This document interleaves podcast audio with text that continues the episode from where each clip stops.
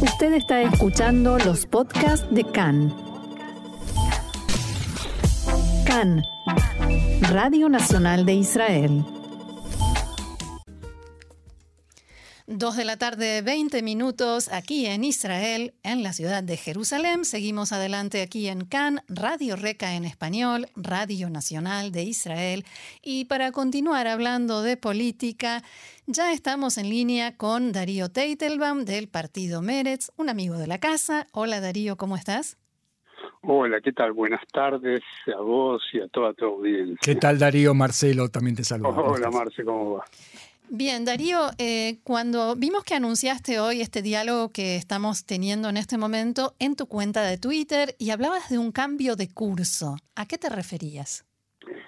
Cambio de curso en el sentido de que todos estamos pagando un alto precio eh, en el intento, no sé si va a ser eh, va a ser exitoso finalmente, de terminar la era de Netanyahu. eh, y, cada cada integrante de esta de este gran circo, de esta gran coalición, eh, paga su precio. Lamentablemente por el perfil eh, de fuerza moral que eh, tiene Meretz, entonces el, el, umbral está más alto y quizás eh, le exigen pagar un precio mayor. Uh -huh. Cuando hablas de fuerza moral de Meretz, ¿incluís a la diputada Rinawi Zoabi? No, evidentemente no. Yo estoy hablando de Meretz como ese grupo eh, de gente que está, eh, que invierte en esto hace muchos años, que quizás eh, tiene vocación eh, ético-moral, no necesariamente tiene vocación eh, de gobierno, de fuerza, etcétera, pero gente que sin ninguna duda eh, tiene todo el sentido de bien posible más allá de las politiquerías y ahora está pagando un alto precio por justamente por habernos movido de la estructura partidaria que de repente una persona que fue digamos como un paracaidista dentro del partido que fue aprobada eh, está haciendo, eh, causando esta situación. Darío, eh, además de altura moral, habría que hablar de flexibilidad moral, porque Meretz, al fin y al cabo, está haciendo muchas concesiones y a algunos les es muy difícil. Por ejemplo, sin ir más lejos, Gaby Lasky también estuvo a punto de, de, votar en contra de alguna de las propuestas, ¿no? Es justamente el precio que te digo que, está, que se está pagando eh, especialmente, digamos, dos personas que de las cuales yo soy particularmente cercano, tanto Gaby Lasky como eh, Mossi Raz, también lo expresaron esto, que sienten que, eh, que están pagando un precio que no es un precio político, es un, un precio casi mental por eh, mantener esta coalición que a veces no retribuye a Meretz frente al gran esfuerzo que hace.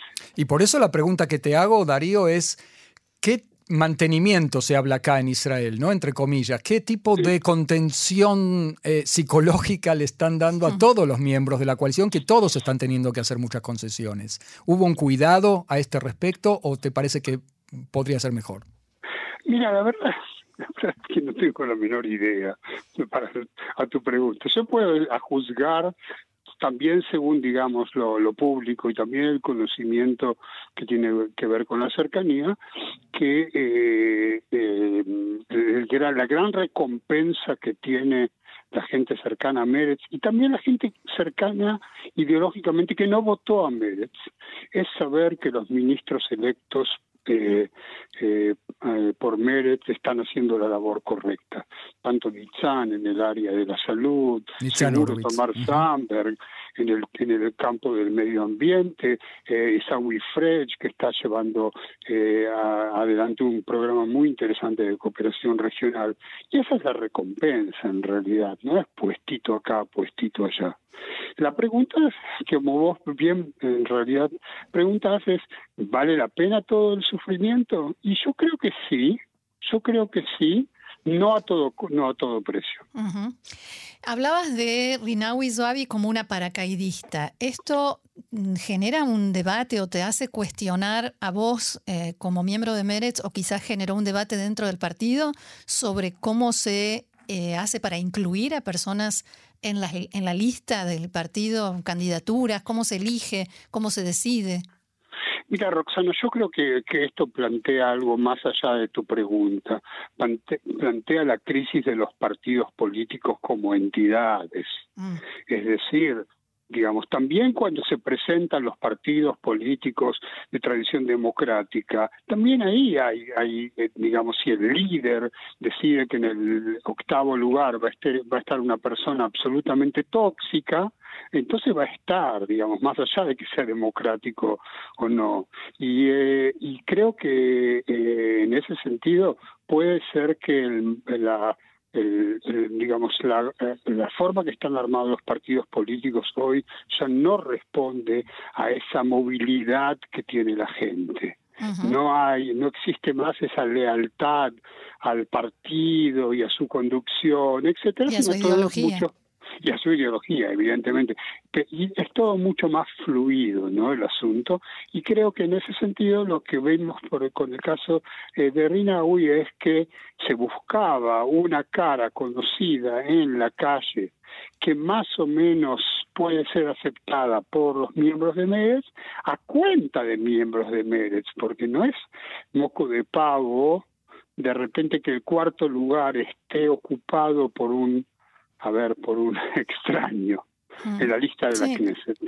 Los precios son muy caros también para gente nuevamente que invierte, invirtió su vida, no para ser miembro del Parlamento, pero para estar en el, en el entorno que toma las decisiones. Y de repente sucede esta cosa y en realidad podría haber salido bien, pero salió mal.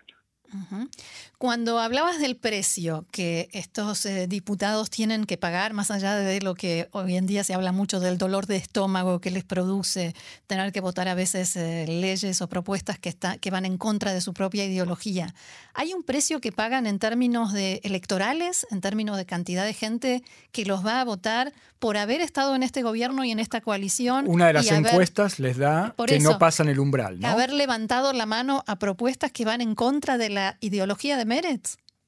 Mira, esto ya es un debate casi bíblico. Eh, pues, eh, Rayabe, eh, Tzadik Berralo, Rayabe Toblo, eh, mm. el, el, justo que se siente mal y el malvado que, que, le va bien. Que le va bien. Ah, finalmente sería, digamos, una paradoja de la historia que nuestro electorado nos castigue eh, por el hecho de haber hecho un intento real de cambiar el curso de la historia, como dije al principio, como ustedes citaron en de Twitter.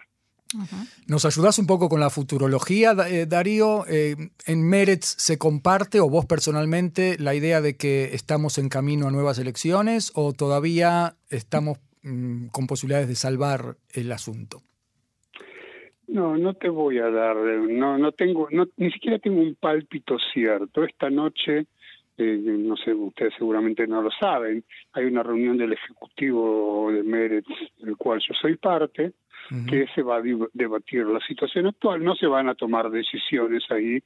Creo que necesitamos todos una, una sesión de ventilación eh, para poder expresarnos.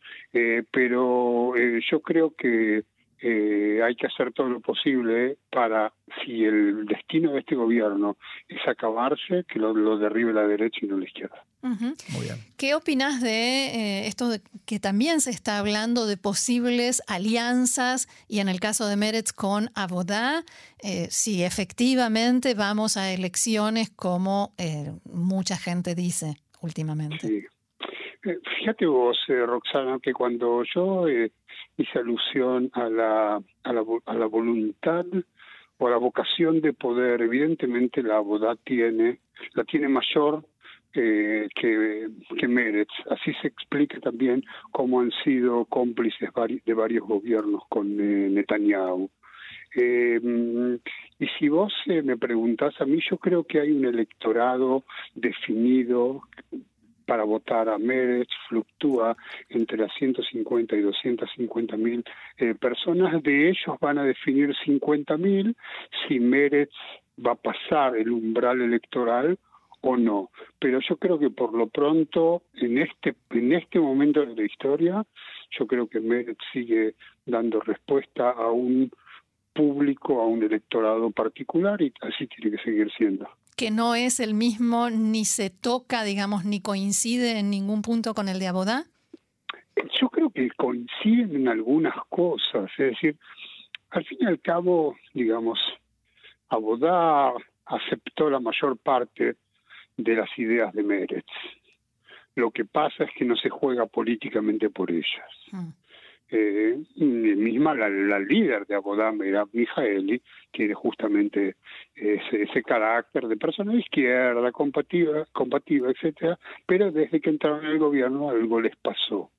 A la gente de Meretz también le pasó algo, eh, pero si vos me preguntás a mí, yo creo que hay, eh, y esto no es una cosa de vendetas personales, yo creo que Meretz tiene un, un público eh, más determinado nuevamente entre lo político y lo ético moral apuntan más a lo ético moral y es lamentable porque de todas maneras en la política eso no alcanza pero Darío, ¿cuál sería la diferencia entre decir, o sea, entre que en Meretz tienen que aceptar y votar en contra de su ideología para sostener al gobierno y lo que está haciendo Abodá? O sea, ¿por qué cuando se trata de Abodá eh, lo decís con un tono crítico? Yo te voy a decir una cosa.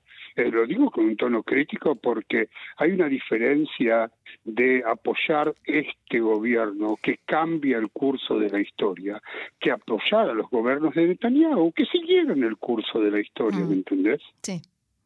ahora entendí qué quisiste decir. Bien. Bien, Darío Teitelbaum de Meretz, muchísimas gracias por haber eh, debatido, conversado con nosotros, como escribiste en tu tweet, debatido la actualidad política israelí y por supuesto vamos a volver a conversar porque se vienen muchas novedades, ¿no? Así que gracias y será hasta la próxima. Gracias Esperemos que buenas. Gracias por convocarme. Shalom. Gracias, Darío. Shalom.